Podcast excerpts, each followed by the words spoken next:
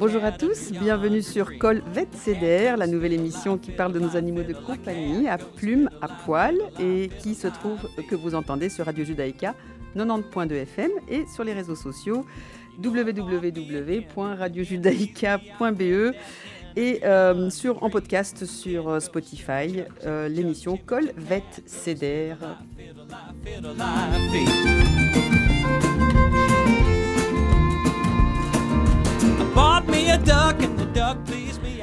Bonjour à tous, on est aujourd'hui en compagnie toujours de Rémi Dr Bockner, pardon, Dr Crigier. Salut, et salut Ariel. Bonjour.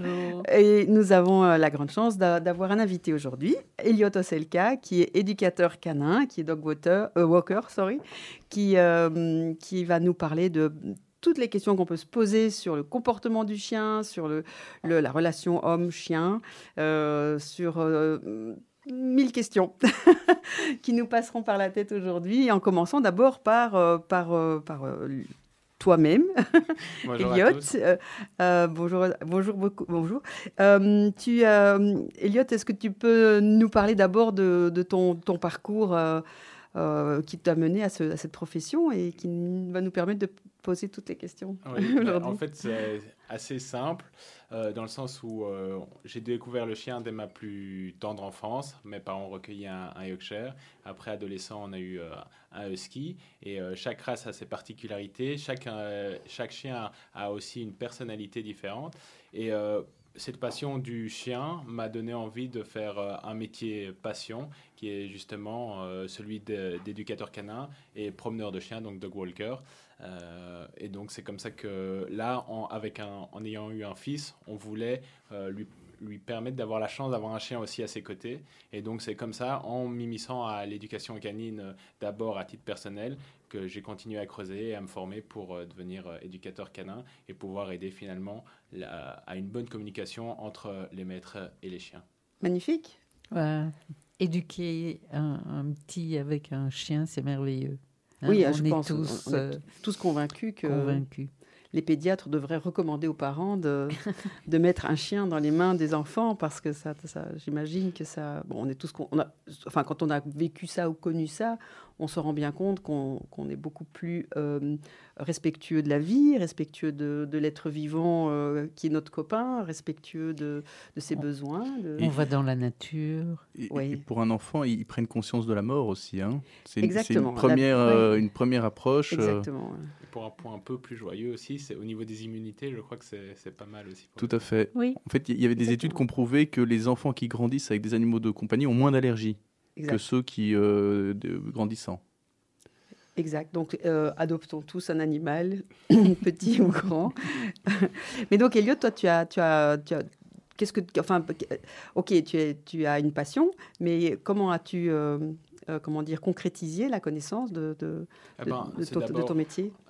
Aujourd'hui, on a la chance avec Internet de pouvoir s'éduquer soi-même. Et puis maintenant, il y a aussi euh, toutes sortes de formations qui sont euh, disponibles euh, pour tout un chacun. Et donc c'est dans cette optique première là que j'ai commencé à, à, me former.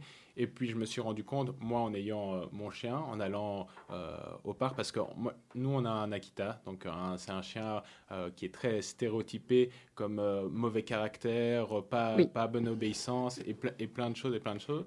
Et donc en recueillant un chien comme ça, moi, je me suis dit, je vais me mettre à fond là-dedans pour pouvoir lui permettre d'avoir une vie la plus épanouie possible. Et en allant au parc avec d'autres gens, je me suis rendu compte que finalement, euh, mon Akita était peut-être mieux éduqué et plus épanoui que beaucoup de chiens. Et que mm. finalement, le problème, c'était souvent une communication, une mauvaise communication entre le maître et son chien. Et c'est ça qu'il faut simplement rectifier. Une, méconnaissance. Voilà, une méconnaissance. Souvent un anthropomorphisme qui, est fait. Et alors que il faut parler au chien euh, et se mettre dans la tête du chien comme si nous-mêmes on était un chien avec ses spécificités. Absolument. Euh, ils ont un monde euh, à eux, ça veut dire qu'ils appréhendent le monde plus par l'odorat.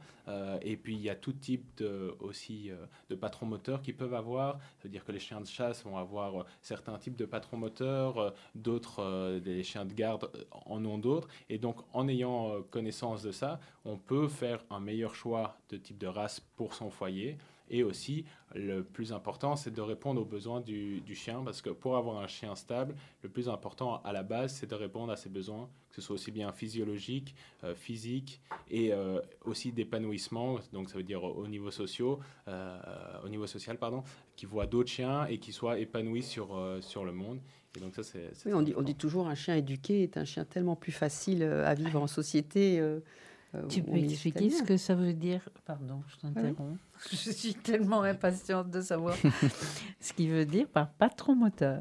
Euh, patron moteur, ben, par exemple, on voit souvent des chiens qui, euh, qui, aiment courir derrière une balle et l'attraper. En fait, ça, c'est une séquence d'un patron moteur. Par exemple, le chien, il va avoir le patron moteur en entier. Ça veut dire qu'il y a la poursuite, euh, il y a le fait d'attraper sa, proie et puis après euh, de, la, déchiqueter. Donc si on a un chien qui, euh, qui a un fort instinct de prédation, comment lui, lui lui permettre d'assouvir ce besoin. En fait, le chien, il a besoin d'un plan, si le plan A est pas bon, il a besoin d'un plan B.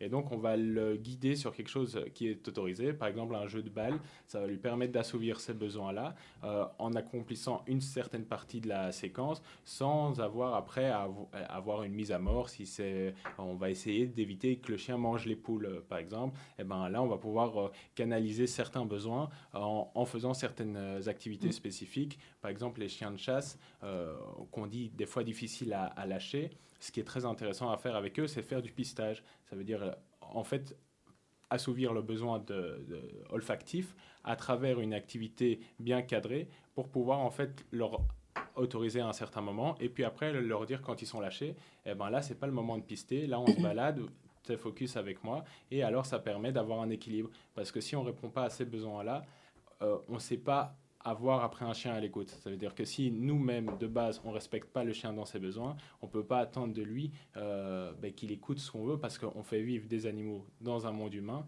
Et donc, il faut d'abord respecter euh, les besoins de l'animal euh, pour lui permettre après de vivre correctement dans, dans, le nôtre.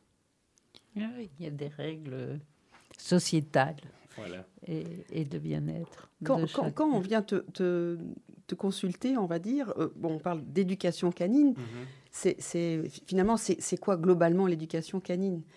Alors, l'éducation canine, c'est très vaste. Moi, ce que je dirais, c'est d'abord épanouir son chien. Ça veut dire que ce qui est très important, c'est que si on prend un chiot, il y a la période d'imprégnation qui est de 0 à 4 mois. Et là, l'idée, l'essentiel, ça va être d'ouvrir le chien au maximum de choses. Ça veut dire que euh, lui faire voir euh, tout type de personnes, personnes âgées, personnes euh, pas âgées, une personne qui boite avec casquette, sans casquette, l'emmener dans des lieux différents, toujours ça de manière progressive pour pas pour pas le choquer. Ça veut dire que quand on, récupère un, un, chiot, on va pas l'amener au marché directement.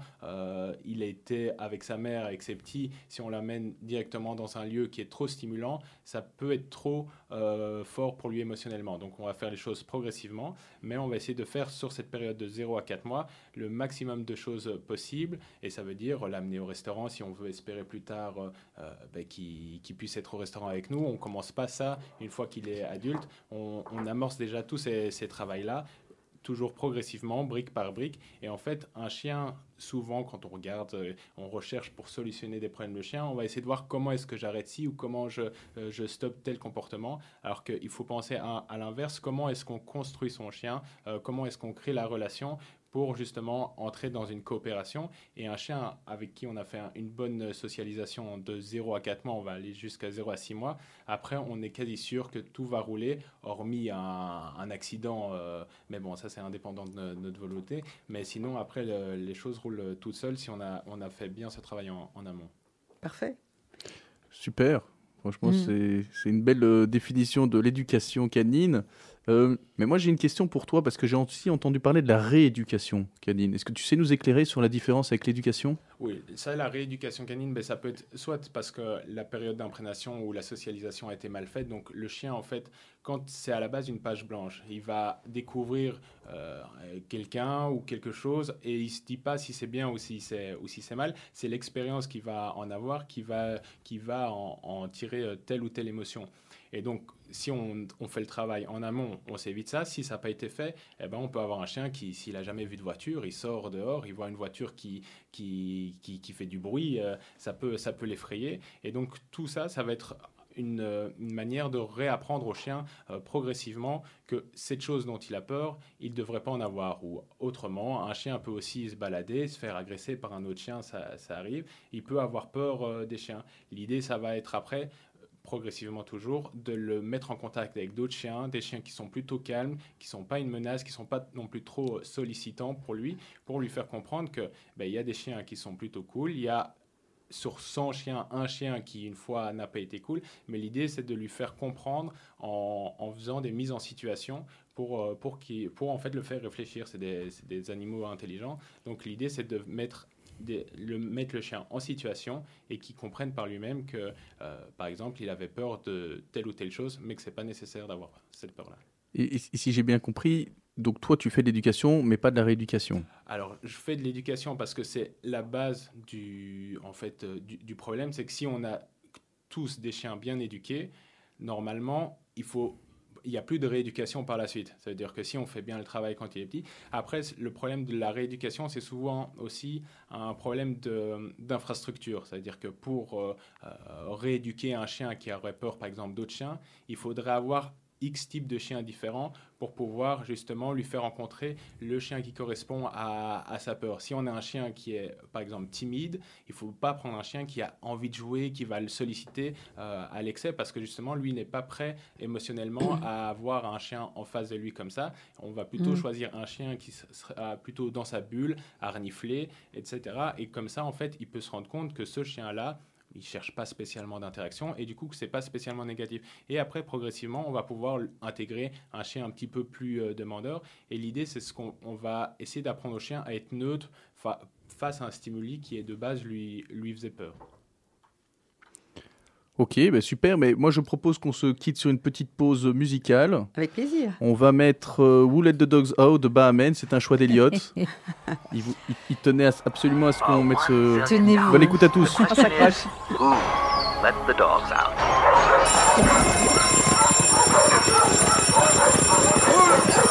Who let the dogs out? Who let the dogs out? Who let the dogs out?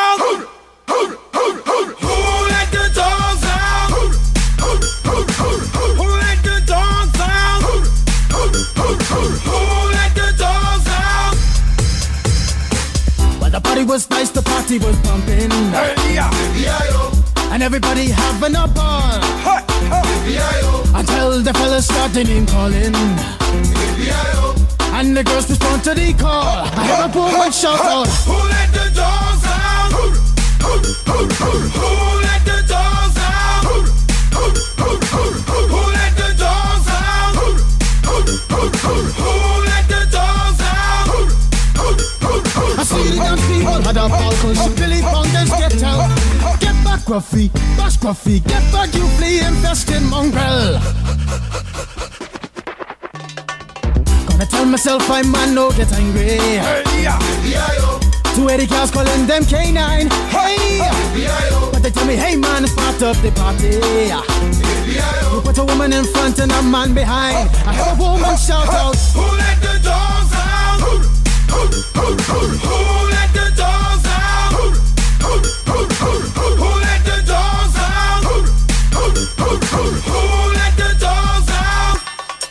Say, a doggy is nothing if he don't have a bone. Oh, doggy, hold your phone. Oh, doggy, hold it. A doggy is nothing Colville Ceder, bonjour. Euh, bon, rebonjour. Rebonjour. Oui, nous sommes toujours, euh, toujours sur l'émission euh, vétérinaire avec euh, Rémi Bockner, avec Ariel, David, Elliot. Elliot qui est là, qui nous, voilà, invité pour nous parler de son métier passionnant de l'éducation. Euh, après nous avoir donné plein de conseils, on a encore bien sûr beaucoup, beaucoup de questions. Et euh, moi, j'avais encore une question pour toi, Elliot. Euh, à partir de quand et pourquoi est-ce qu'on fait appel à toi? Alors, je dirais que dans un premier temps, il faudrait peut-être un premier rendez-vous avant que le chiot arrive pour justement avoir toutes les bonnes habitudes et les bonnes attitudes à avoir face au chiot. Donc euh, ça, justement, pour savoir comment est-ce qu'on socialise un chien, comment est-ce qu'on euh, on fait tout ce, travail-là, comment on l'accueille, euh, et permettre au chien justement au départ juste de s'épanouir au monde. Ça, c'est la, phase importante. Et puis après, revoir par la suite un éducateur quand on veut commencer à faire un peu d'obéissance, l'obéissance euh, euh, pour nous faciliter la vie au quotidien, parce que si par exemple on prend le chien dans le tram, si on sait lui demander de s'asseoir, c'est toujours plus facile, ou un chien qui tire pas en laisse, quand on doit passer à côté, euh, par exemple, je, dis une bêtise d'une dame âgée, vaut mieux pas que le chien soit en bout de laisse et qu'il risque de la faire basculer. En fait, l'obéissance, ça sert à ça, ça permet de sortir de situations conflictuelles. Si on n'a pas ces, ces, mots d'obéissance-là, eh ben, on se retrouve finalement piégé par l'environnement, Tandis que quand on est clair avec le chien de ce qu'on attend de lui, eh ben alors on, après on sait, euh, euh, on sait euh, se glisser dans toutes les situations de la vie avec son chien et faire tout avec lui, partir en vacances avec lui et, vivre une chouette vie avec un chien. Magnifique, magnifique. Et au niveau de la, au niveau de la la différence entre l'éducation et le dressage, parce qu'on on peut faire tellement de choses avec son chien. Euh, le, dresser pour une activité particulière, est-ce que, est que ton rôle intervient là, dans, ce genre de, situation Ou bien tu. Il y, a des gens qui sont spécialisés absolument dans, dans alors, il y, a, des formateurs spécifiques pour euh, quand c'est des chiens de travail et qui vont du coup travailler euh, dans telle ou telle activité. Euh, ça, mm. c'est une spécificité. Moi, je m'occupe ici du chien du particulier pour lui donner justement accès à, à l'éducation pour son chien, pour pouvoir par exemple aller le promener au parc, le lâcher, savoir comment il revient. On ne prend pas un chien, on ne le lâche pas en espérant qu'il va revenir parce que s'il y a un écureuil, s'il y a un autre chien, s'il y a une autre chose qui, qui rentre en, conflit avec nous, eh ben, il va aller sur ce qui lui plaît le plus. C'est un animal opportuniste. Et on va essayer de trouver, de travailler c'est justement euh, cette qualité du chien d'être opportuniste pour euh, lui donner envie de coopérer avec nous et, euh, utiliser ça. Et donc, mmh. c'est en ça qu'un éducateur canin peut être utile et est utile dans, pour justement permettre au maître de savoir comment communiquer avec son chien et aussi quelle est la place du chien dans, dans, dans le foyer. Oui, ce que je trouvais intéressant dans ce que tu as dit aussi, c'est que tu pouvais conseiller les gens avant l'adoption ou l'achat d'un chiot ou d'un chien adulte. Je trouve ça formidable. Et je ne sais pas s'il y a assez de gens qui, qui pensent. Oui. À, un, à un certain moment, les vétos faisaient des consultations gratuites avant l'achat. Je ne sais pas si David, tu as connu ça. Non. Non, c'était avant ton C'était payant dès le départ. Et voilà, je pense que c'est un esprit peut-être qui a un peu changé avec les nouvelles générations. Oui.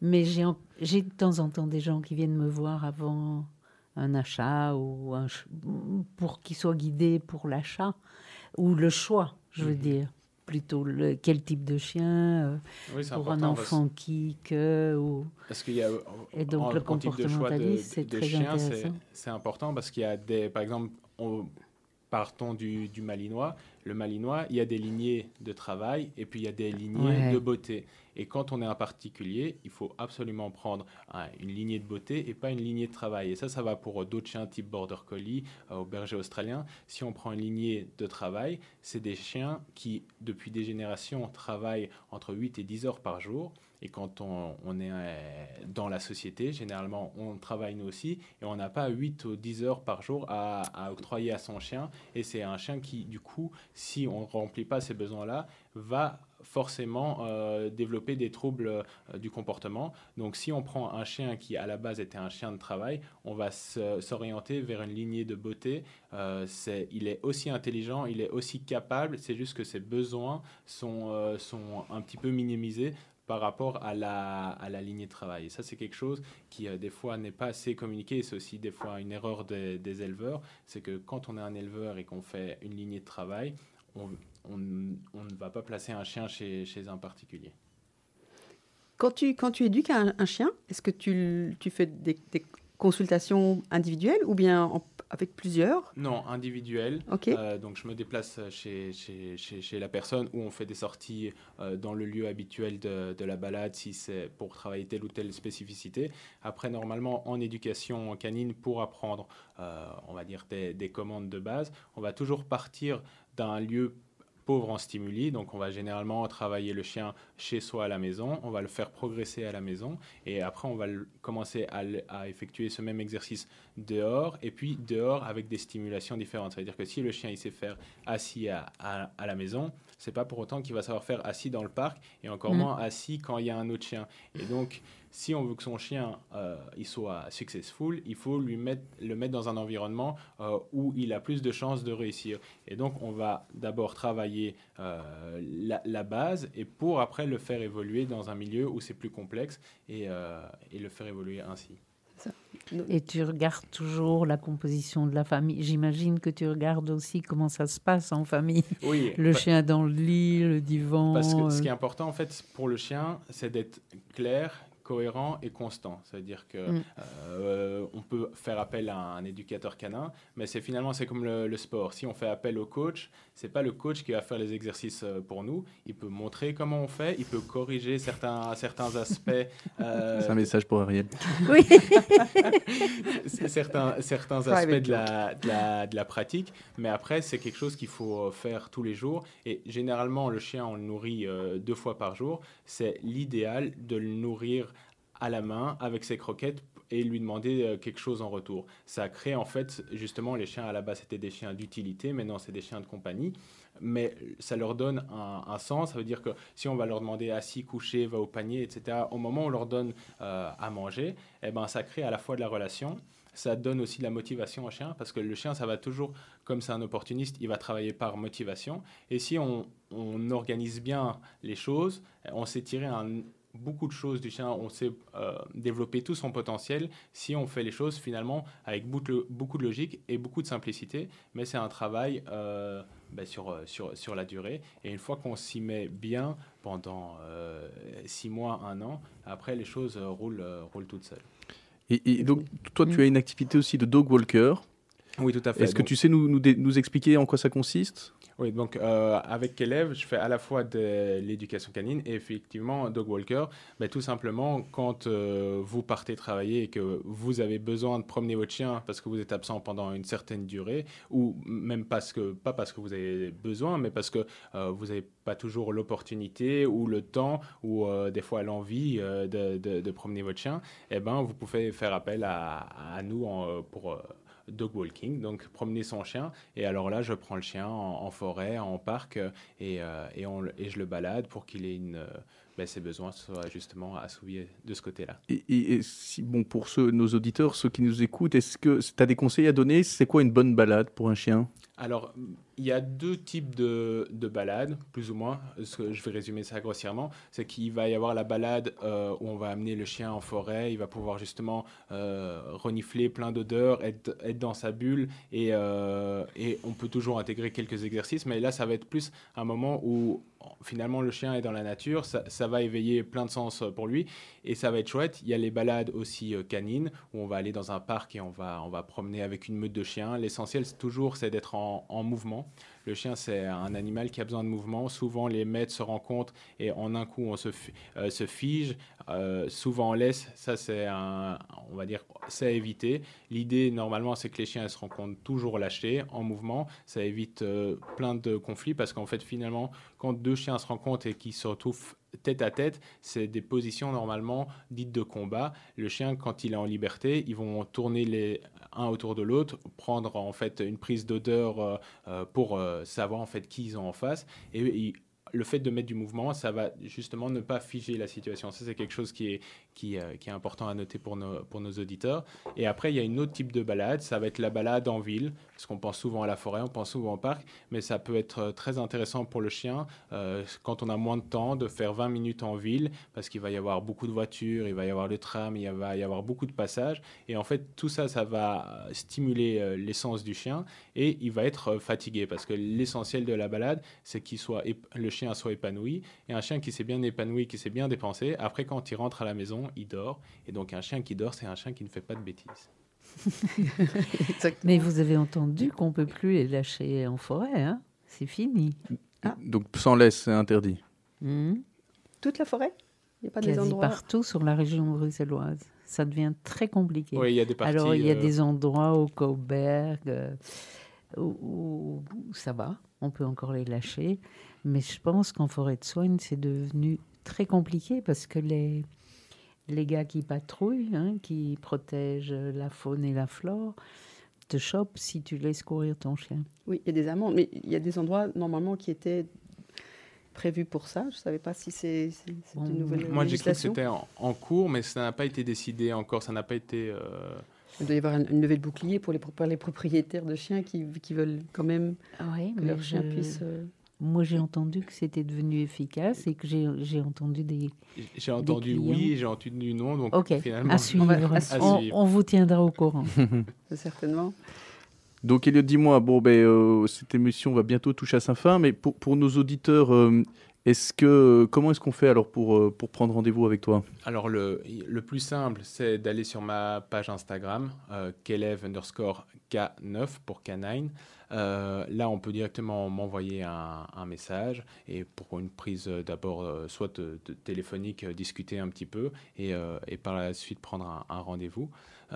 Ou sinon directement sur mon numéro de, de téléphone. Euh, et, puis, euh, et puis sinon via les réseaux sociaux. Oui, tu as une page Instagram?